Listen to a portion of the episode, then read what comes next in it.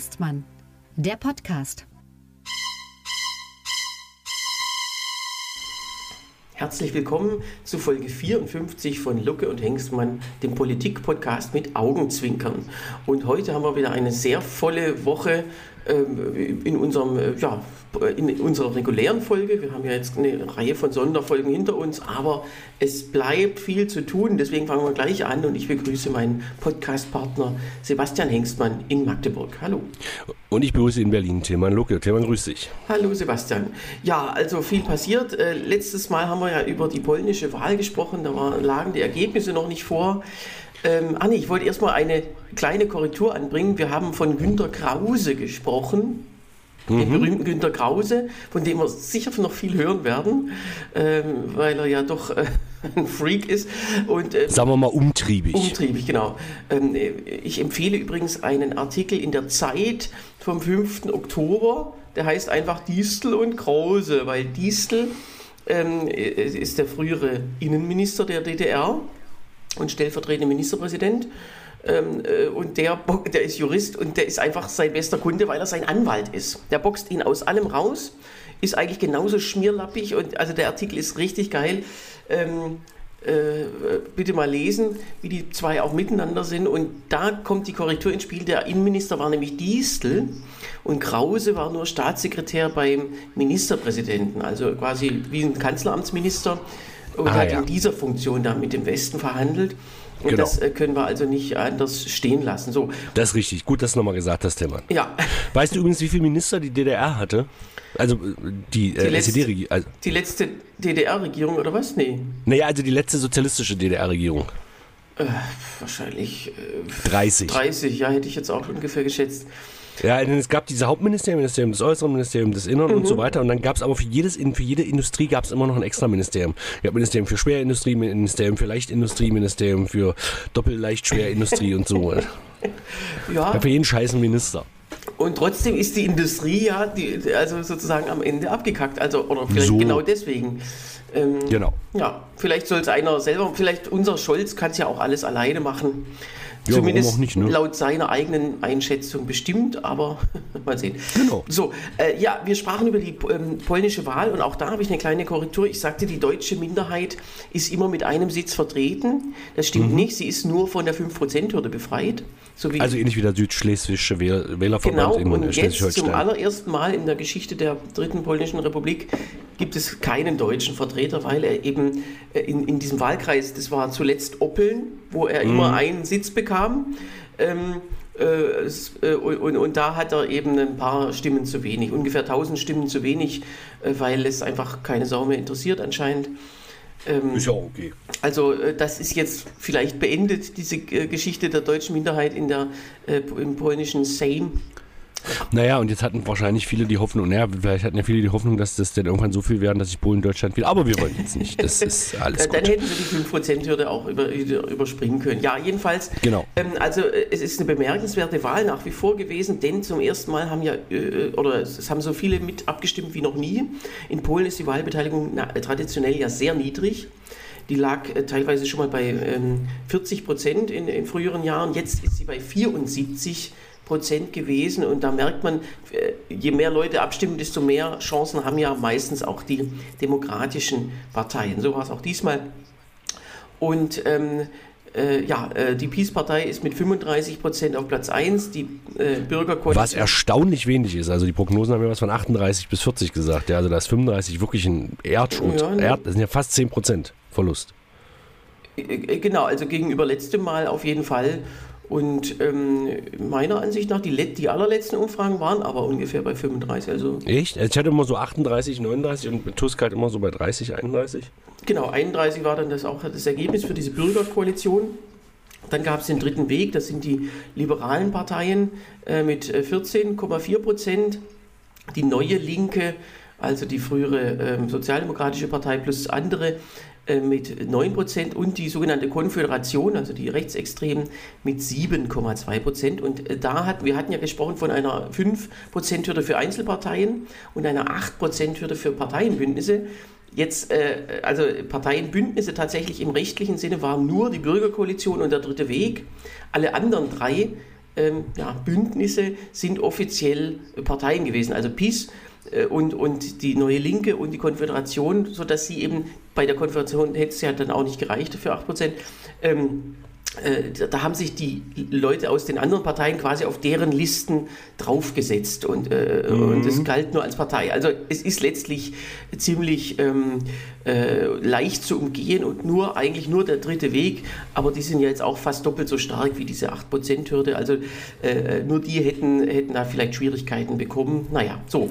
Und jetzt haben die, äh, hat also die künftige Koalition, die ja ziemlich feststeht, also das wollen ja alle, haben jetzt eine äh, sehr satte Mehrheit von äh, ja, 54 Prozent der Sitze im Sejm und auch bemerkenswerterweise 66 von 100 Sitzen im Senat. Also die haben, die haben da auch eine, dieses sogenannte Smart Voting gemacht, also immer gesagt, so einer von uns, ähm, äh, äh der jeweils am stärksten ist in diesem einen Wahlkreis, äh, der wird jetzt quasi aufgestellt oder wird äh, unterstützt und ähm, daher hat es auch wirklich geklappt, da einen Erdrutschsieg im Senat. Der also in ja, beiden Kammern. Genau, der Senat ist jetzt nicht so wichtig, der bestimmt nicht über alles, aber er könnte halt blockieren und das ist auch nicht. Ähm, wie hieß dein zweites Programm?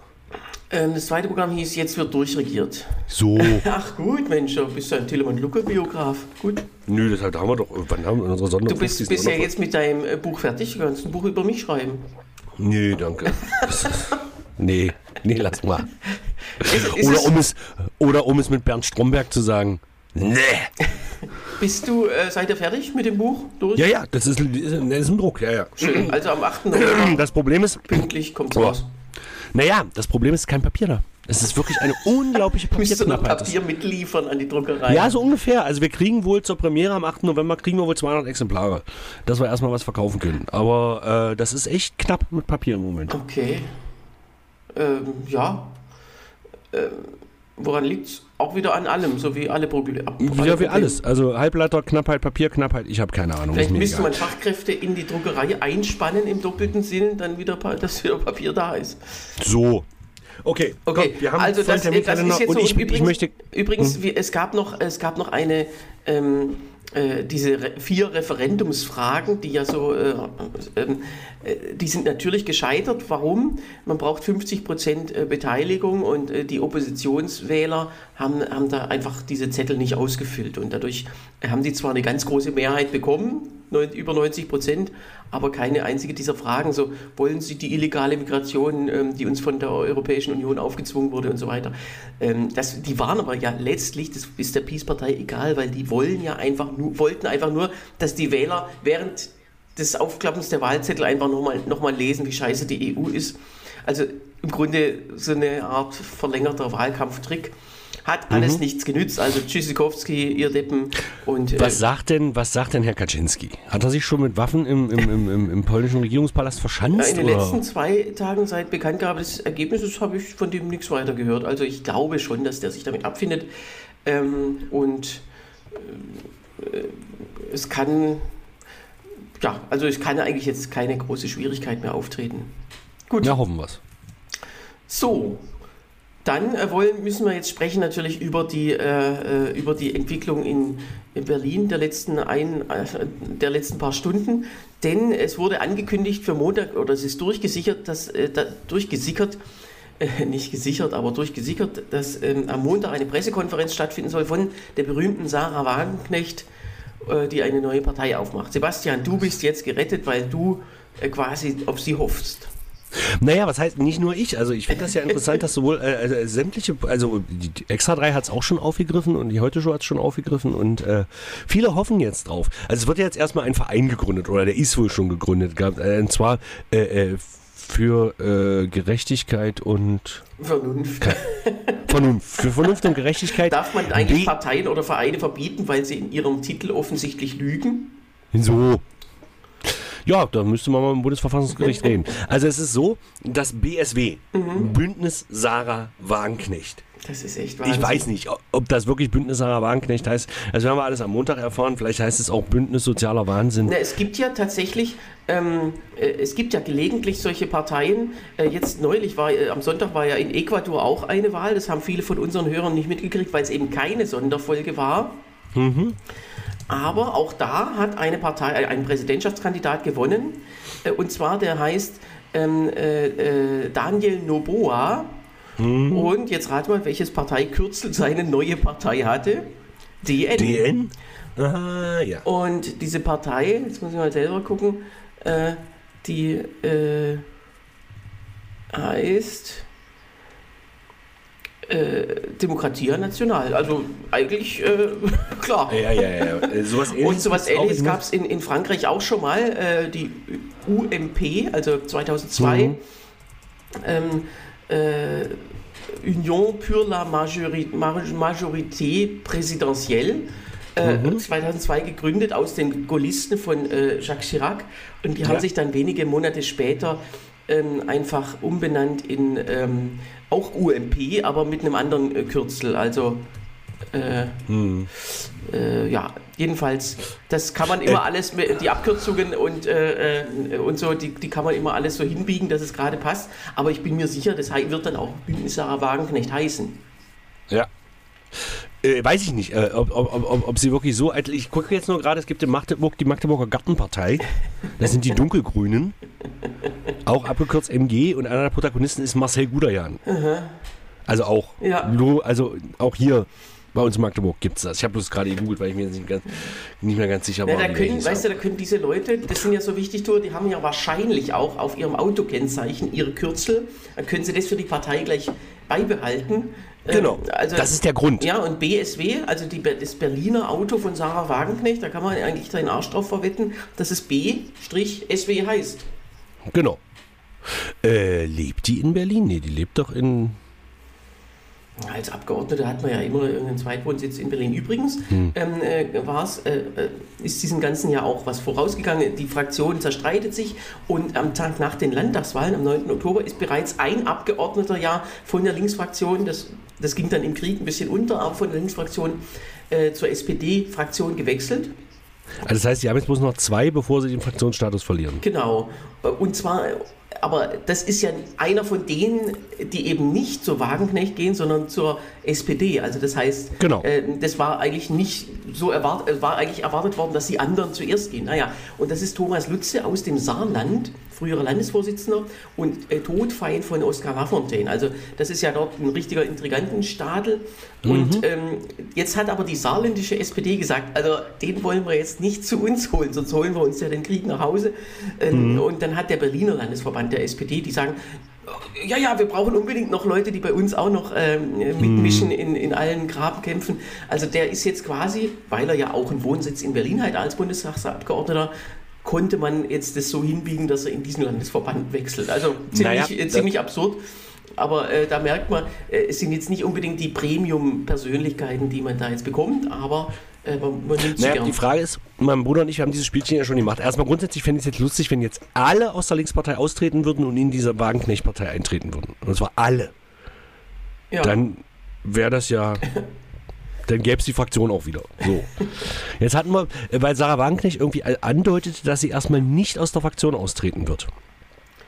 Und die Fraktion wird das ja, glaube ich, auch nicht machen. Also sie rausschmeißen. Ja, äh, nur das, das, ist da, das sind dann Prozesse, die die Gesamtfraktion gar nicht mehr kontrollieren kann. Wie gesagt, es genügen zwei, die dann noch rausgehen. Ähm, da gibt es ja Kandidaten, Jan Korte zum Beispiel, auch einer von den oder einer von den allervernünftigsten früherer Genau. parlamentarischer Mein, oder immer noch das mein parlamentarischer Bundestags, das mein Bundestagsabgeordneter. Genau, der ist eigentlich Geschäftsführer und wollte schon im Frühjahr weg. Und es gibt aber keinen Nachfolger, weil die ganze Fraktion ja auf alle Wahlen seitdem jetzt verzichtet hat.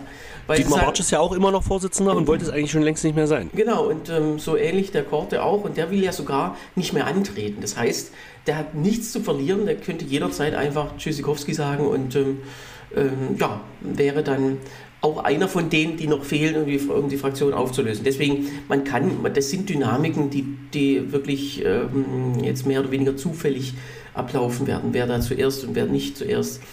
Ähm, Naja, aber sie könnten ja zumindest versuchen, die zwei Jahre die Fraktion noch am Laufen zu halten, weil das hängen ja auch Arbeitsplätze und der ganze Scheiß dran.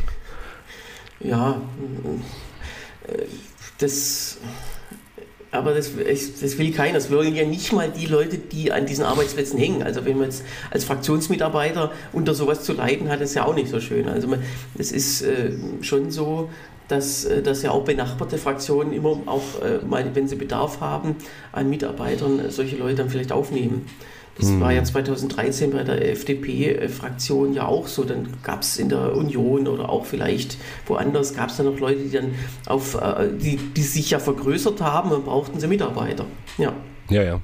Du, alles gut. Ähm, die, die, die Frage ist jetzt für mich, ähm, A, kommt diese Partei wirklich zustande? Also das sieht ja jetzt wohl so aus, sonst würde sie sich wahrscheinlich nicht raustrauen. Und B, also sie haben ja jetzt, äh, sie hat ja schon so eine Art Programm rausgehauen, also für soziale Gerechtigkeit, also jetzt ganz grob für soziale Gerechtigkeit gegen Ausländer. Mhm. So. Das ist ja ganz grob der Plan. Und wenn die das so durchziehen und sich nicht allzu konkret dazu verhalten, dann könnte ich mir ja vorstellen, dass das funktioniert. Und es geht ja zum Beispiel darum, allein in Thüringen, wobei ich nicht weiß, ob sie bis zur Thüringer Landtagswahl, aber wenn sie jetzt damit rauskommen, müssten sie es eigentlich schaffen, einen Thüringer Landesverband aufzubauen. Ich weiß gar nicht, wo sie dann antritt. Ob sie dann bei einer Landtagswahl oder wahrscheinlich wird sie bei der Europawahl antreten. Ähm, ich weiß es nicht. Ähm, mhm. Es reichen würde der AfD äh, den Nimbus stärkste Fraktion äh, zu nehmen. Ja, ähm, auch das ist ja was, was man dann wirklich jetzt im Abstand von einem Jahr oder zur Europawahl noch ein Dreivierteljahr, da kann man, das kann man jetzt nicht wissen. Und natürlich die wenn, das, wenn die Partei nach ihr benannt ist, kann sie ja auf jedem Wahlzettel stehen, muss, müsste das Mandat ja nicht mal annehmen hm. nach der Wahl. Man kann einfach sagen, ich trete zur Europawahl an und dann am, am Ende April, April, ich bleibe doch im Bundestag oder was auch immer. Das kann ich immer nicht leiden, sowas. naja, das ja. gibt es ja, das gibt's ja ganz oft bei, bei, bei, bei Kommunalwahlen zum Beispiel, gibt es das auch ganz oft. Da gibt es ja Leute, mein Rechner hat gerade rumgesponnen, fällt mir auf, ich, der hat sich hier gerade verabschiedet. Aber es ist alles noch da, ich nehme auch noch weiter auf. Ich hoffe, dass der jetzt hier nicht rumspinnt. Irgendwas war jetzt gerade. Egal. Äh, dass bei Kommunalwahlen das öfter gibt, dass Leute, die, die sehr populär sind, nehmen dann ihre halbe Familie mit auf den Wahlzettel damit die, damit die Liste möglichst viel Stimmen kriegt und dann mhm. treten, gehen, treten die aber alle aus gesundheitlichen Gründen nicht an.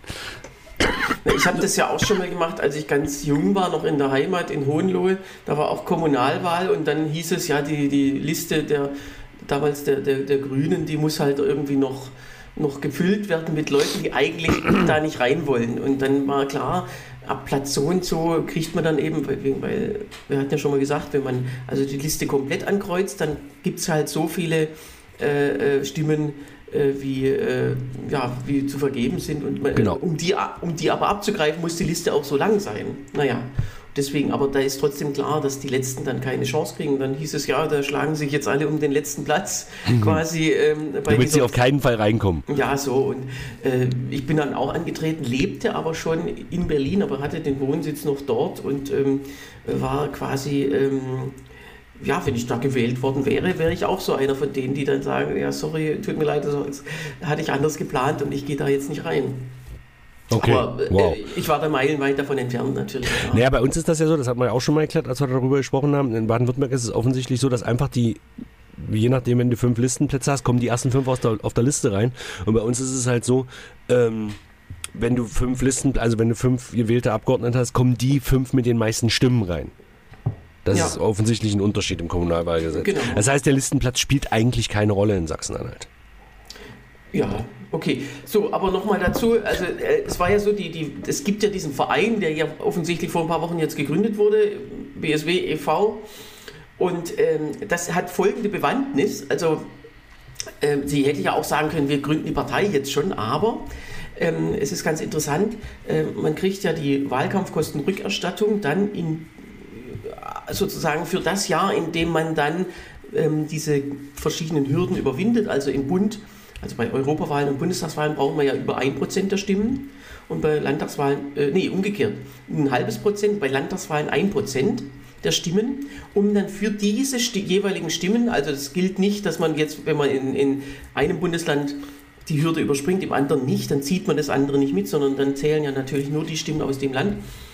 Ähm, äh, und es wird dann zusammengerechnet, wie viel hat man aktuell bei, den, bei der jeweils letzten zurückliegenden Wahl bekommen. Und dann werden die Stimmen zusammengezählt und pro Stimme gibt es dann ja, äh, Geld. ungefähr 1 Euro, bisschen mehr für die ersten 4 Millionen Stimmen, bisschen weniger für die äh, weiteren Stimmen. Äh, das heißt, die kleinen Parteien haben dann auch einen Vorteil und ähm, was ich damit sagen will, man schaut immer in dem aktuellen Jahr, und das wird ja 2024 dann sein, äh, da wird das erste Jahr sein, für das dann Geld fließt. Anfang 25 wird es dann ausgeschüttet. Und dafür wird aber, also ähm, es gibt eine absolute Obergrenze für alle Parteien zusammen, äh, die, darf, ähm, die darf eben nicht mehr als so ein gewisser, sagen wir mal, wie viel neunstelliger ähm, Betrag sein. Und ja, weil die sich da oben alle nur die Taschen voll machen. so, ähm, wurde vom Bundesverfassungsgericht Anfang des Jahres, darüber haben wir auch gesprochen, äh, ein bisschen zurückgestutzt. Und dann gibt es die äh, sogenannte relative Obergrenze, die bemisst sich an jeder einzelnen Partei. Das hat den Grund, weil der Staat, also die, die Parteien dürfen ja nicht überwiegend staatsfinanziert sein, sondern sie müssen, sie dürfen sozusagen vom Staat nicht mehr kriegen, als sie selbst erwirtschaften, durch Spenden, äh, Mitgliederbeiträge oder auch durch wie vor allem die SPD macht, durch Unternehmensbeteiligung. Und äh, jetzt äh, ähm, schaut, muss man äh, schauen, welche Zahl da zugrunde gelegt wird. Und es wird dann der Rechenschaftsbericht genommen vom Vorjahr. Äh, äh, das heißt, wenn die Partei sich in diesem Jahr gründen würde, dann würde man komplett von diesem ganzen Jahr, und dieses Jahr kommt ja noch nicht viel rein, den Rechenschaftsbericht nehmen und daran die Finanzierung für 24 messen und dann wäre quasi nichts übrig. hast du gerade selber nächsten, verstanden, was du gesagt hast? Ja, wenn man die jetzt erst im nächsten Jahr gründet, dann gibt es ja noch keinen Rechenschaftsbericht aus dem Vorjahr, sondern dann wird der erste Rechenschaftsbericht genommen von 24 und da können sie ja natürlich noch alle Spenden einsammeln. Das hm. ist der Grund, warum, warum im Januar wahrscheinlich dann so ein Gründungsparteitag stattfinden wird und nicht früher. Also hm. das ist tatsächlich reines, reines finanzielles Interesse wie eigentlich immer alles bei der Wagenknecht für rein finanzielles Interesse ist. Ähm, äh, also das nur zum Verständnis, warum jetzt erstmal nur so ein Verein, der ja eigentlich überhaupt nicht wichtig ist, der aber irgendwie äh, auch schon mal Geld sammeln darf. Und dann werden sie wahrscheinlich ein sehr kreatives Modell finden, wie man von diesem Verein dann im nächsten Jahr ganz unbürokratisch Geld rüberschiebt. Der löst sich dann auf und tschüss. Also so, das ähm, ist im Grunde, ähm, äh, so, so funktioniert es halt leider und man kann es man kann's leider so umgehen. So, jetzt, so, jetzt komm, ab in die Glaskugel. Wer geht mit rüber, wer bleibt? In der Linken. Ja, also nun, äh, von den prominenten Linken wird auf jeden Fall Sevim Dadelen mitgehen. Um die ist es nicht schade. Das ist ja, ja eine der schlimmsten noch, Hetzerinnen. Wollte ich gerade sagen, die wird vielleicht noch ihre eigene Partei dann gründen. ja, aber nee, so. Äh, ansonsten ähm, gibt es, weiß ich nicht, von den Altgedienten, außer, äh, also von den vielleicht ehemaligen noch ein paar Leute aus der ähm, früheren SED, ich weiß nicht, lebt Christa Luft noch? Die letzte DDR-Finanzministerin, die lebt wahrscheinlich, aber ich, nee, ich glaube, die ist komplett schon rausgetreten aus der Linken. Also ich könnte jetzt sagen. wieder mitmachen. So, ähm, was, ist mit, was ist mit Sören Pellmann zum Beispiel? Dein Lieblingsabgeordneter. Ja. Er hat ja, also, er hat ja vor, vor, wenigen Wochen noch unterschrieben äh, mit allen sächsischen Mandatsträgern, dass er das nicht machen wird, aber Verlass ist ja auf solche Leute eher nicht. Genau. Es kann also sein, ja, der weiß, wird ja eigentlich die, eher dem Wagenknechtlager zugerechnet. Und man weiß nicht, was jetzt am Montag kommt, ob da jetzt sozusagen die große Mitgliederliste kommt oder ob nur gesagt wird, so Verein, bla bla bla und so ein paar Leute, äh, und ob die dann erst dann ähm, an diesem Gründungsparteitag teilnehmen, wenn, wenn er dann ist. Interessanter wäre es, glaube ich, zu gucken, wen sie aus der gesamten Gesellschaft noch bekommt. Sie hat sich ja neulich angeblich mit Boris Palmer getroffen. Das ist ja immer so in diesem. In Stimmt, der wäre ja gar nicht so, der wäre ja gar nicht so verkehrt da ja, in einem dieser Hauptstadtlokale, wo man eigentlich nur dann hingeht, zusammen, wenn man auch gesehen werden will. So. Also ich, ich halte ja mehr von Palmer als äh, wahrscheinlich alle anderen. Äh, ich, ja, ich wenn man deinen Äußerungen hier manchmal so folgt, der kann ich mir nicht vorstellen. ja, und deswegen glaube ich nicht, dass er da mitmacht. Also das ist ja wirklich... Naja, äh, das weiß ich nicht. Nee, ich glaube, wenn man es genauer hinsieht, auf gar keinem einzigen Politikfeld ist er ja ihrer Meinung. Nicht mal auf dem Ausländerpolitikfeld, weil er ist ja für Fachkräfte und sie ist ja gegen alle Ausländer. Also insofern äh, nicht mal da und bei ah. allen anderen Feldern überhaupt nicht. Also beim Thema Corona nicht, beim Thema Russland nicht, ähm, beim Thema Klima nicht und so weiter. Das ist ja alles entgegengesetzt. Da, da wäre er schön blöd, wenn er da mitmachen würde. Naja, aber ich glaube, dass die, das, ich glaube der, der geplante Parteiname wird ja auch PES sein, also PES, Partei der eitlen Säcke. und da passt er ja eigentlich ganz gut mit rein. Ja, äh, das ist vielleicht das ein, der einzige Grund, warum er mitmachen könnte, weil er denkt, er könnte jetzt hier nochmal ein paar Leute ärgern, er könnte wichtig sein, er könnte vielleicht ähm, irgendwie in irgendein Parlament äh, rutschen, äh, wenn er naja, das möchte. und für die Wagenknecht, er ist ja noch Oberbürgermeister von Tübingen, ne? Mhm. Und für die Wagenknecht wäre aber so eine Figur wichtig, weil man darf so eine Figur ja, man darf so eine Partei ja nicht nur an einer Figur aufhängen. Jetzt sehen wir mal an, die Wagenknecht wird morgen überfahren und ich glaube, da gibt es einige Kandidaten, die das durchaus vorhaben. Ähm, dann ist die Partei ja zum Scheitern verurteilt. Und wenn du dann aber so eine zweite Figur wie zum Beispiel ähm, den äh, Palmer da hast, dann. Hm, Ja, schon, aber was hat er davon? Also er würde sich ja wirklich seine, bei den, auch bei den Tübingern, die ihn ja wirklich mögen, und zwar für seine gute Politik. Und das ist halt auch ein Unterschied, dass dieser Herr Wagenknecht eigentlich noch nie im Leben gute Politik gemacht hat. der hat im ganzen Leben noch nie Politik gemacht. Ja, so, und ähm, also ich würde sagen, er macht da nicht mit. Lass mich aber dann vielleicht überraschen. Dann wird ja von Alice Schwarzer gesprochen. Also sozusagen, wenn wir jetzt mal aus der Politikblase rausgehen in die weitere Öffentlichkeit. Die ist aber 80, also ich glaube nicht, dass die jetzt noch. Und die ist auch hat, irgendwie- geistig sehr verwirrt. Ja gut, aber das wär, würde ja dafür sprechen, aber Ja, dagegen gut. spricht halt wirklich, dass sie ähm, wahrscheinlich ähm, äh, ist ja das eine, ob man Demos und offene Briefe organisiert und das andere, ob man da wirklich Wahlkampf macht. Ich glaube auch nicht. Und äh, ich kann mir schon vorstellen, dass, aus dieser Schauspielerblase, also die offenen Briefe, die strotzen ja nur so von lauter Schauspielern. Das hat ja den Grund, weil Schauspieler denken, sie hätten die großen Gedanken, weil sie die ja ständig äußern auf der Bühne und im Fernsehen. Aber die haben ja noch nie, im, also wenn man nicht nebenher noch was anderes macht, wie manche Schauspieler, die gleichzeitig Autoren oder Regisseure sind, wenn man aber nur Schauspieler ist, dann ha- hat man ja noch nie im Leben einen Gedanken selber verfasst den man äußert. Und ähm, deswegen hält man sich trotzdem aber für unfehlbar. Lars Eidinger zum Beispiel ist ja so ein Beispiel. Oder Wobei, äh, ich muss Eidinger, ich habe Eidinger jetzt im Interview bei Gysi gesehen.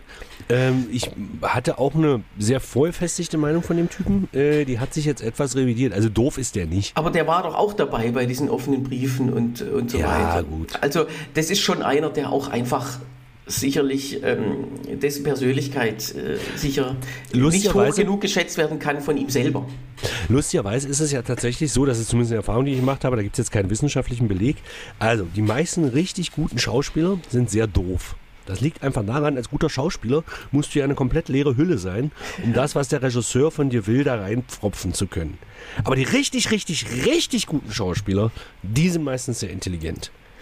Du musst mal, zum Beispiel Harrison Ford jetzt, äh, äh, Ja. der war jetzt irgendwo in einem Interview, das ist erstaunlich, was der Mann von sich gibt. Und ich halte den für A für einen sehr guten Schauspieler und ich halte den B für einen sehr intelligenten Menschen. Oder Robert De Niro zum Beispiel, auch ein sehr intelligenter Mensch, wirklich. Oder Al Pacino. Bei den Deutschen, ich sag mal, da wird's eng. Also Volker Bruch würde ich jetzt zum Beispiel nicht dazu rechnen. Aber der ist ja auch kein guter Schauspieler. Also man muss sagen, Doch, die der ist Leute, schon ein die, guter Nein, die Schauspieler. Leute, die quasi nur so eine feste Rolle oder die sozusagen so eine, so eine Art Sphinx immer spielen, also als Polizist bei Babylon Berlin, Hm. ja, da bewegt er nie den Mund und so, oder nie die, die, das Gesicht. Also das ist ja Ach. irgendwie alles doch äh, sehr statisch. Und es gibt ja viele, viele Rollen im Fernsehen, die genauso sind. Aber da ist jetzt nicht viel Wandlungsfähigkeit und der wird auch für, für nichts anderes besetzt. Also warum wohl? Also nicht nur wegen seiner irren Gedanken, sondern auch, weil er vielleicht Da möchte ich, da möchte ich an der Stelle nochmal meinen Bruder zitieren, der von einer Dramaturgin vom Theater mal angequatscht wurde, wieso er nicht Schauspieler geworden ist. Und dann hat mein Bruder wirklich wortwörtlich, weißt du, Gisela, ich möchte mein Talent nicht ans Schauspiel verschwenden. Ja, Egal, äh, Schluss jetzt mit dem Schauspieler-Bashing. Wenn ihr Okay. Schauspieler seid und euch angetriggert fühlt, Eidinger, also euch haben wir da- nicht gemeint. Den würde ich ja nicht mal als guten Schauspieler. Der ist halt immer irre und ich glaube, er ist ja auch. äh, also, Das wirkt ja auch irgendwie alles so. Da war doch neulich, vor zwei Wochen kam doch der Tatort aus Mainz, den hast du bestimmt auch gesehen. Der letzte mit Heike Makatsch. Nee, den habe ich, den hab ich, den hab ich nach Doch. zehn Minuten ausgemacht. Ach so, aber da, schau, da kommt der Bösewicht, der kommt auch nicht von Anfang an und der sieht aus wie Lars Eidinger. Der Ist aber nicht Lars Eidinger. So diese un, unmögliche halblange Frisur, also das geht gar nicht. Und dann oben noch eine Platte und so weiter und hat auch diesen irren Blick und ist natürlich der Bösewicht, auch wenn er anfangs ganz normal da auftaucht und so weiter. Das heißt, wahrscheinlich haben die das für den geschrieben. Dann hat irgendeiner bei der ARD gesagt, Mensch, der war jetzt in zehn Tatorten schon der Bösewicht. Den kann man jetzt nicht schon wieder fragen. Genau, und ähm, also das ist richtig so, also da kann man richtig äh, sehen, dass äh, Ja, das Problem wie, wie so Fernsehleute denken. Weißt du, dass man sich dann noch nicht so schade ist, den genauso herzurichten wie Lars Eidinger, statt dass man Ja. einfach sagt, okay, der kann ja vielleicht auch der Bösewicht sein, wenn er anders aussieht. Ja. Naja, Naja. das Problem ist halt einfach, ich hab, wir haben den angemacht und nach zehn Minuten haben wir einfach gemerkt, die nehmen sich selber so ernst, dass ich. Das ist doch eigentlich immer so. Also, ich finde, äh, jetzt mal abseits von dem Thema, aber Tatort ist ja einfach immer äh, über das Gleiche und das kann man entweder mögen oder nicht, aber man muss es tatsächlich nicht immer gucken. Da hast du recht. Das ist richtig. So. Na, ich gibt so spezielle Tatorte, die wir sehr gerne gucken. Zum Beispiel ähm, Münster gehört jetzt nicht unbedingt dazu, aber es ist okay. Dresden Tatort mag ich sehr. Äh, Magdeburg äh, Polizeiruf ist es ja, guckst du schon aus, guckst du ja schon aus Prinzip. Ähm, ich überlege jetzt gerade, München, wenn es geht, eher nicht. Köln mag ich sehr, weil Köln, Köln ist ein ganz klassischer Tatort. Da geht es ganz wenig um die Kommissare, ja. da geht es ganz viel um den Fall. Und darum mag ich Köln so sehr. Außerdem mag ich wirklich Ballauf und Schenk, ich mag die beiden.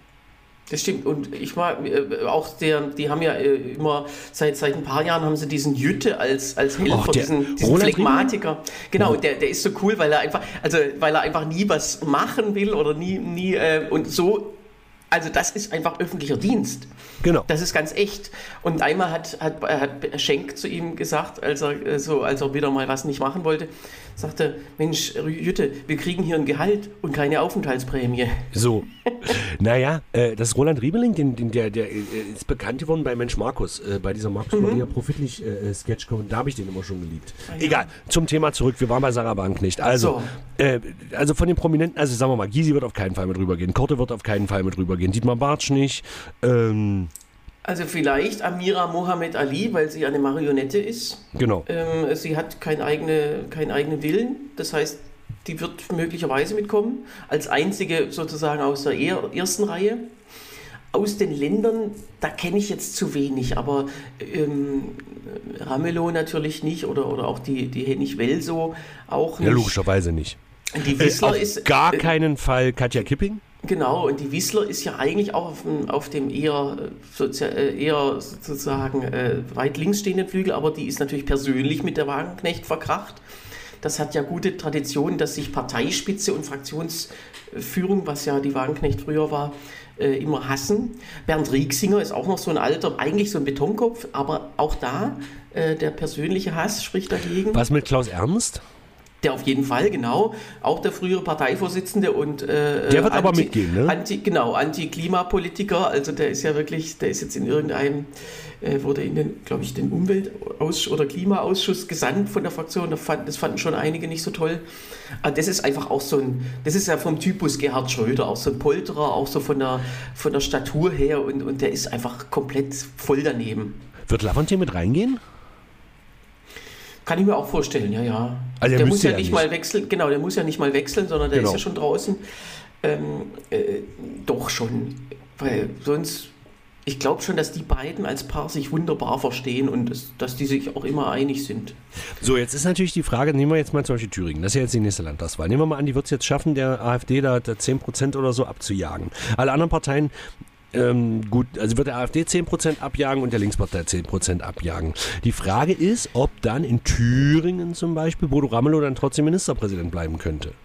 Also sprich, wird diese neue, nennen wir sie mal BSW, mit der Linkspartei Koalition eingehen? Also im demokratischen Lager ist dann höchstwahrscheinlich die CDU die stärkste Kraft und hätte mhm. natürlich dann den ersten Zugriff auf irgendwelche Koalitionsverhandlungen dann würde ich schon sagen, dass dann der jeweilige CDU-Kandidat, wer immer auch das auch ist, äh, Mario Vogt ist ja zurzeit der Vorsitzende, aber wird auch nicht, wie es so üblich ist, auch nicht von allen toll gefunden, ähm, dass der dann am ehesten noch. Ähm, naja, aber es muss ja aber die Mehrheitsverhältnisse und die CDU hat ja nicht viele Möglichkeiten. Ja, Wenn jetzt aber, aber, sagen wir mal, es würde jetzt wieder für Rot-Rot-Grün reichen und die Linkspartei in Thüringen wird allein durch Bodo Ramelow wird die Linke in Thüringen ja noch ein paar Stimmen kriegen. Also mhm. die werden ja nicht äh, schlechter als die SPD abschneiden. Und dann ist natürlich die Frage, wenn es sozusagen für dieses Viererbündnis Rot-Rot-Grün plus BSW, wir nennen sie jetzt erstmal BSW, wie auch mhm. immer sie heißen wird, wenn es dazu über 50 Prozent kommt, ob sie es dann machen. Also sprich, ob die Linkspartei mit dieser Ach oder so. Ob, Nee, auf gar keinen Fall. Ich glaube, dass, dass tatsächlich die auch eher so, also nicht ganz so schlimm behandelt werden wie die AfD, aber schon auch so, dass man sagt, wir tun uns selber keinen Gefallen, wenn wir mit denen regieren, weil die, die ziehen uns ja im ersten Moment den Stecker. Ich glaube nicht, dass die ernsthaft in irgendeinem Bundesland in Koalitionsüberlegungen mit einbezogen werden, sondern wenn, dann müsste, müsste man auf, auf CDU und FDP zugehen, was schwierig genug ist, hat man ja vor, vor drei Jahren oder vier Jahren das letzte Mal gemerkt.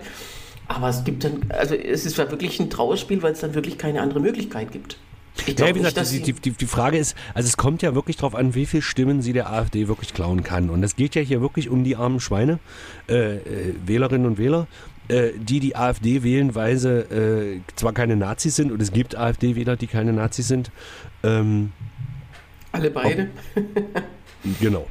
Ähm, dass die sozusagen, äh, wie viel das dann wirklich sind, die dann sagen, okay, Gott sei Dank, jetzt habe ich eine Partei, die nicht diesen scheiß Nazi-Ruf hat.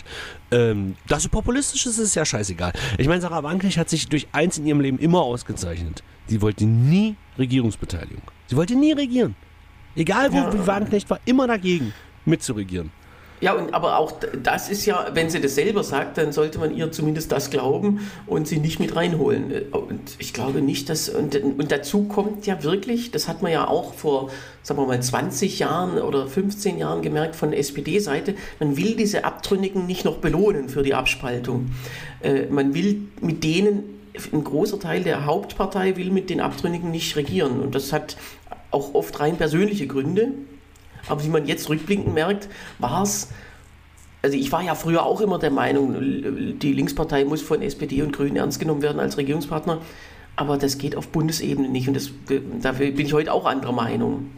Und genau so ist es ja jetzt sozusagen noch eine Stufe weiter, dass Naja, man nicht die mit, mit in Landesregierungen holen sollte. Ja, aber nehmen wir jetzt mal, nehmen wir jetzt mal an, bei der letzten Bundestagswahl wäre es alles ein bisschen anders gelaufen und die, sagen wir mal, die AfD hätte 2-3% weniger gekriegt und die Linkspartei 2-3% mehr. Dann hätte es ja für Rot-Rot-Grün gereicht. Ich meine, Scholz wird wahrscheinlich um den Tisch tanzen und sich freuen, dass es nicht für Rot-Rot-Grün gereicht hat. Aber wenn, hätten die Rot-Rot-Grün gemacht, ja oder nein? Oder Rot-Grün-Rot? Hätten die es gemacht, wenn es gereicht hätte? Du meinst im Bund? Ja. Nein, hätten sie nicht. Sicher? Und, äh, nee, auf gar keinen Fall, denn das ist wirklich, das hat sich ja dann in, äh, drei Monate später beim, beim Krieg dann auch rausgestellt, beim Ukraine-Krieg. Also dieses Argument, äh, raus aus der NATO oder zumindest irgendwie ähm, äh, diese, ja, letztlich diese äh, latente Amerikafeindlichkeit, die ja doch bei, selbst bei den, bei den meisten vernünftigen Linksparteimitgliedern äh, mitschwingt, ähm, das ist dann eben doch so wichtig in der heutigen Zeit. Man kann sich das vielleicht alles leisten in, in einer Zeit, in einem Jahrzehnt, wo quasi nichts Schlimmes außenpolitisch passiert. Nur, Spoiler, das wird es nicht mehr geben. Das weiß ich nicht. Ja, aber jedenfalls, also diese, man kann, die Linkspartei kann dann regieren, wenn es ganz, wenn sozusagen ganz viel zu verteilen ist und so weiter, aber das erst, da müssen wir erstmal wieder hinkommen. Ähm, insofern, das ist out of Denkbarkeit. Naja, so. Ähm, aber wie gesagt, Ja, aber jetzt entschuldige bitte, entschuldige bitte, wie hätten Sie es denn begründen können? Genau so. Das haben sie 2013 auch schon mal begründet. Äh, Da gab es ja auch diese rot-rot-grüne Mehrheit oder 2005 auch.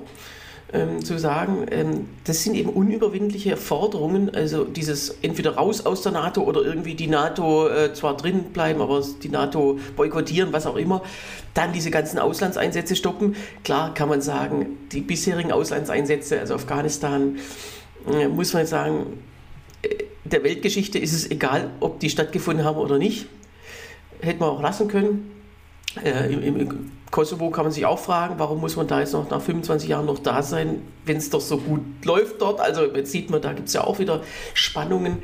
Ähm, da kann man ja schon dagegen sein, nur äh, äh, wenn man nun mal in der Situation ist, dass die Soldaten halt weltweit eingesetzt sind, oder ja, Afrika ist auch indiskutabel, weil da die Putschregierungen ja auch alle Europäer rausekeln, ohne zu merken, dass sie selber ja ausgenutzt werden von China und Russland. Also, wie gesagt, ähm, man muss irgendwie die Realität anerkennen als Regierungspartei und dann damit was machen und nicht einfach sagen, wir, so, wir wünschen uns jetzt erstmal was und wer, wer darauf nicht eingeht, der kann mit uns nicht regieren. Und dazu kommt halt, dass die, dass die äh, wenn es eine knappe Mehrheit gegeben hätte für eine Linkskoalition, dass man dann ja von, von jedem einzelnen Irren abhängig gewesen wäre. Also dann wäre Olaf Scholz von Sevim Dadelen abhängig gewesen. Das möchte man auch nicht. Jetzt ist er von Kubicki abhängig, ist auch nicht Wollte so ich gerade sagen, ist das so viel besser?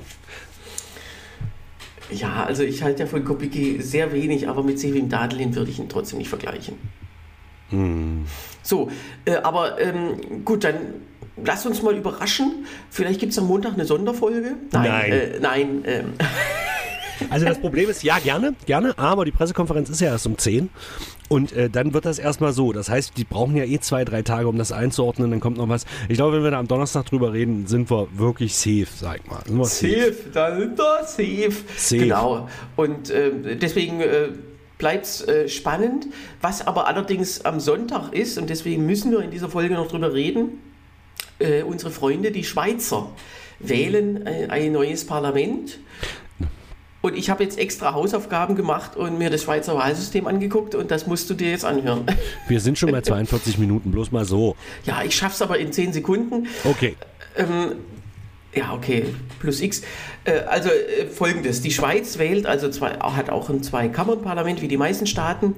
Da gibt es den Nationalrat mit 200 Sitzen ähm, und, ähm, und den Ständerat mit 46 Sitzen. Da gibt es also, Ständerat heißt letztlich ähm, Länderkammer, sowas wie ein Senat. Also das Senatsmodell äh, ziemlich genau, weil es gibt zwei Senator, zwei ähm, ja, Ständeräte pro Kanton 26 Kantone, 46 Mitglieder. Jetzt könnte man fragen, was ist hier los? Aber es gibt sogenannte Halbkantone. Also es, es gibt, es gibt äh, 20 Vollkantone und, äh, und 6 Halbkantone, macht zusammen 23 mal 2 sind 46. Also äh, es hängt allerdings nicht mit der Größe zusammen, sondern es gibt also Niedwalden und Obwalden. Die bilden zusammen Unterwalden, kennt man aus Wilhelm Tell. Mhm. Und dann gibt es genau, noch Tillmann, genau. die beiden Appenzells, also Innerroden mhm. und Außerroden. Und ich bin dir dankbar, dass du jetzt nicht Innerhoden äh, als Gag mit Ich wollte es nicht sagen, du sagst es. da gibt's jetzt, genau, also ich, wir können ja mal verteilte Rollen machen. Und dann gibt es noch die zwei Basels, also Basel Land mhm. und Basel Stadt. Und die, genau. die, teilen sich dann jeweils einen Sitz. Und die werden eben mit absoluter Mehrheit gewählt ähm, äh, in, in, den Kantonen, so wie die Senatoren, allerdings nicht rotierend, sondern tatsächlich alle vier, vier Jahre. Äh, das war nicht immer so, aber äh, also, äh, es gibt im Ständerat nicht so etwas wie eine Wahlperiode. Also inoffiziell schon, aber eigentlich ist es schon gedacht, dass die Stände, also die Kantone selbst entscheiden, wann sie das machen. Es gibt eine, eine einzige Ausnahme, nämlich in Appenzell-Innerrhoden. Das ist der allerkleinste von allen Halbkantonen. Da gibt es die sogenannte Landsgemeinde. Also die treffen sich tatsächlich auf dem Marktplatz und, und wählen und stimmen ab. Ähm, äh, das ist äh, eine kleine Besonderheit. So, das ist also der Ständerat, der ist komplett unwichtig, deswegen habe ich es jetzt erzählt. Und dann genau. gibt es den Nationalrat. Das ist der, quasi die, ähm, das Parlament. Genau, und ähm, es gibt keine 5%-Hürde, sondern auch da, ähnlich wie in den anderen, äh, in Polen, wie wir es letzte Woche hatten, da gibt es also die, die Wahl in den einzelnen äh, Kantonen. Ähm, wir haben ja einen große, äh, großen Unterschied in der äh, Bevölkerungszahl. Deswegen gibt es auch ähm, 35 Abgeordnete in Zürich, dem größten, und äh, nur einen Sitz in Appenzell-Innerrhoden mit 16.000 Einwohnern. Das ist übrigens, ja, das ist eigentlich ganz bequem. Und, äh, und das wird, äh, also erstmal werden die Sitze auf die Kantone verteilt nach dem Haare-Niemeyer-Verfahren. Äh, das gibt es ja in Deutschland nicht mehr. Und dann gibt's, werden aber innerhalb der Kantone die Sitze zugeteilt im DONT-Verfahren, beziehungsweise leicht schweizerisch abgewandelt nennt sich das dann Hagenbach-Bischof-Verfahren. Das werde ich jetzt nicht erzählen, aber sozusagen da wird dann auch jeweils die stärkste Partei ähm, äh, berücksichtigt. So. Aber es ist tatsächlich so, dass in, in der Schweiz, anders als jetzt, da, äh, als jetzt in Polen, gibt es äh, zumindest beim letzten Wahlergebnis und bei den letzten Malen gibt es eigentlich keine große Abweichung zwischen Prozentsatz bei der gesamtschweizerischen Wahl und äh, dann Stimmenverteilung im, im Parlament. Also das funktioniert eigentlich immer, haut immer ganz gut hin. So, ähm, jetzt gibt es ja, äh, wie, wie dann die Regierung zustande kommt, das ist auch immer ganz interessant. Es gibt ja die Schweizer Regierung, die heißt, die heißt Bundesrat, besteht aus sieben Mitgliedern. Das ist auch gleichzeitig das Staatsoberhaupt? Genau. Also das und, gesamte Ding? Ja, und die haben, wählen immer für ein Jahr ihren Obermotz äh, äh als Bundespräsident, aber der ist ja, wie gesagt, nur Erster untergleichen. Und jetzt gibt es seit, äh, seit 1959 gibt es äh, die sogenannte Zauberformel, also wie sich die vier regierenden, die vier Parteien, die am wichtigsten sind, ähm, quasi äh, diese sieben Sitze aufteilen. Es ist sind auch nicht acht, dann wäre es ja ganz gerecht, sondern es sind sieben und immer, es, es traf auch jahrzehntelang zu, dass die kleinste dieser vier Parteien die Schweizerische Volkspartei war, also die Schweizer AfD. Genau. Die kriegte immer nur einen Sitz und alle anderen, nämlich da gibt es die SP, also die Sozialdemokraten, dann die FDP, die Frei, Freisinnig-Demokratische Partei und die CVP, die heißt jetzt die Mitte, also Christliche Volkspartei ist aber jetzt nicht so wie die CDU, sondern sie ist eher wie so eine, naja, so eine linke CDU. Also, mhm. ähm, äh, und diese, diese vier teilen sich das auf, 2 zu 2 zu 2 zu 1. Und seit 2003, da war nämlich die SVP stärkste Kraft, ähm, äh, hat sie sozusagen es geschafft, durch eine Kampfabstimmung im Bundesrat der CVP, die dann auf den letzten Platz rutschte, ähm, diesen einen Sitz wegzunehmen. Das ist bis heute so und bei der letzten Wahl 2019 war es aber zum ersten Mal so, dass die CVP äh, äh, sozusagen nicht auf dem vierten, sondern sogar auf dem fünften Platz landete. Die Grünen sind äh, besonders stark in der Schweiz. Es gibt sogar zwei grüne Parteien. Gut also die Grünen und die Grünen Liberalen. Und ihr habt zusammen über 20 Prozent, aber die Grünen alleine, also die sozusagen die, nicht die Grünen Liberalen, sondern die Grünen, äh, äh, sind inzwischen stärker, aber die werden trotzdem nicht an der Regierung beteiligt. Und das kann mhm. jetzt nochmal interessant werden. Im Dezember wird dann sozusagen der Bundesrat für weitere vier Jahre gewählt. Und da wird es dann spannend sein, weil in der Schweiz ist ja alles immer so Konsens. Also das heißt, wenn kein Bundesrat zurücktritt, ist eigentlich vollkommen klar, dass er wiedergewählt wird. Ja. Es gibt aber die Möglichkeit trotzdem Kampfabstimmungen oder sogenannte Sprengkandidaten manchmal. Also es gibt dann so Sprengkandidat, denkt man jetzt, so wird die Hamas-Regierung gewählt. Nein, in, in der Schweiz ist es so, dass man sagen, dass andere Fraktionen sagen können, Mensch, wir schlagen aus eurer Fraktion jetzt jemand anders vor als den, der eigentlich mhm. kandidiert, um euch zu ärgern. Und das funktioniert sogar manchmal. Okay, okay. also da sind wir, sind wir jetzt so auf dem Stand. Die Schweiz ist tatsächlich in diesem ganzen Gefüge immer sehr stabil und gegenüber der letzten Wahl, also ich sage das mal kurz, SVP 26, SP, also Sozialdemokraten 17, FDP 15, Grüne 13, CVP 11 äh, Prozent, gibt es also so gut wie keine, ähm, in den aktuellen Umfragen so gut wie keine Abweichungen. Das wird eigentlich wieder das gleiche Ergebnis sein wie letztes Mal. Und äh, spannend wird es, wie gesagt, dann im Dezember, da reden wir dann ähm, drüber, wenn es äh, soweit ist. Okay. Punkt. So, das waren jetzt 10 Sekunden. Du hast es gemessen? Ja, ja, äh, es waren 10 Sekunden plus X, also noch 4 Minuten dazu. Sieben. Okay, also da sind wir äh, gespannt auf die Schweizer Wahl oder auch nicht. Ähm, genau. Aber ich musste es jetzt an dieser Stelle unbedingt mal sagen. Es gibt, äh, wir, wir, reden jetzt in dieser Folge nicht über die äh, Speakerwahl im US-Kongress, weil die noch nicht, weil die ja genau. nicht weitergekommen ist. Genau. Äh, ich glaube, wir lassen auch das Jugendwort des Jahres weg, weil es einfach scheißegal ist. Richtig.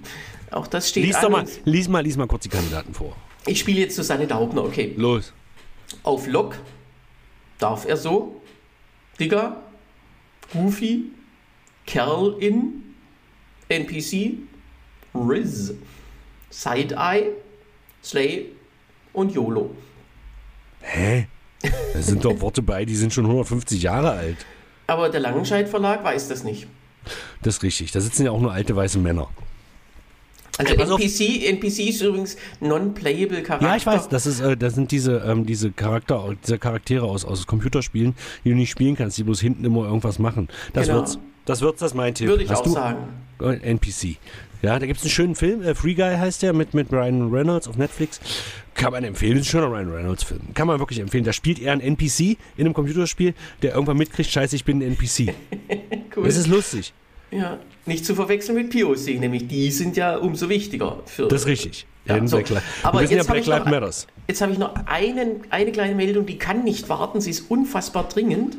Okay. Damit möchte ich gerne unsere Folge beenden. Und zwar das Pergamon-Museum mhm. schließt äh, nächste Woche Wieso? Äh, zur Renovierung. Also ich dachte, weil die Merkel unten durch das Tor zur Hölle da ein Kinderblut baden, in Ruhe Kinderblut Ja, das kann. muss natürlich auch alles renoviert werden, ist doch ah, klar. Ah, okay. Und äh, deswegen, es kann nicht warten, dass ich jetzt die Eröffnung wieder ankündige, weil die ist nämlich schon in 14 Jahren geplant. Und wenn in Berlin was in 14 Jahren geplant ist, da kannst du noch eine Null dranhängen. Moment, Moment, Moment mal, die machen das Ding jetzt 14 Jahre zu. Ja. Die machen das Pergamon-Museum jetzt 14 Jahre zu. Ja. Wieso ja. das denn? Sind die bescheuert? Man braucht okay. anscheinend die Einnahmen aus den Museen. Ich meine, Museen kosten ja auch mehr, als sie bringen. Eigentlich müsste man das Berliner Finanzproblem könnte man einfach lösen, indem man alle Museen einfach zumacht und sagt, 14 Jahre, machen wir jetzt mal nichts. Ja, wie war das, als die, als die äh, äh, BVG gestreikt hat? Da war es doch so, äh, die haben eine Million Euro pro Tag gespart, als sie nicht gefahren sind. ja, also das wäre ein neues Finanzkonzept für die, äh, für, für die Hauptstadt und äh, ja, wie gesagt, äh, geht alle nochmal rein und schaut, äh, merkt euch dann, was in 14 Jahren äh, oder was sich da verändert haben könnte. Genau. Falls wir in Deutschland dann überhaupt noch Sachen ausstellen dürfen, die uns nicht gehören. So. Äh, Äh, oder falls die an irgendwelche. Ja, okay, ich rede jetzt nicht weiter, weil wir ja schon drüber sind. Äh, ich wusste ich gar nicht, dass der Pergamon-Altar eigentlich ursprünglich gar nicht in Deutschland stand. Das wusste ich gar nicht. Gut, äh, lieben Dank, lieber Sebastian, dass Ja, wir uns heute wieder gesprochen haben. Jetzt lasse ich dir tatsächlich mal eine Woche Pause äh, Genau. und wir sprechen uns dann wieder am 26. Oktober zu Folge 55. Bis dann. Am Tschüss. 27. Halt, nee, äh, und, und schrei, äh, schreibt uns. Hä? Entschuldigung, ich will nicht rumkacken, aber ist es nicht der 27.? Wenn heute der 19. ist, Tatsächlich. Na gut. das kriegen wir noch raus und, äh, und äh, sagen die Auflösung am, äh, am nächsten Ja, ja, Donnerstag. also wir dann. versprechen uns auf jeden Fall nächsten Donnerstag. Schreibt uns unter lucke.hengstmanns.de. Du hast völlig Äh, recht, es ist der 26. Gut. Gut, bis dann. Tschüss. Ja, und hier oder und hier unter der Dings oder was weiß ich jetzt hier schreibt und denkt. Und tschüss, Tillmann.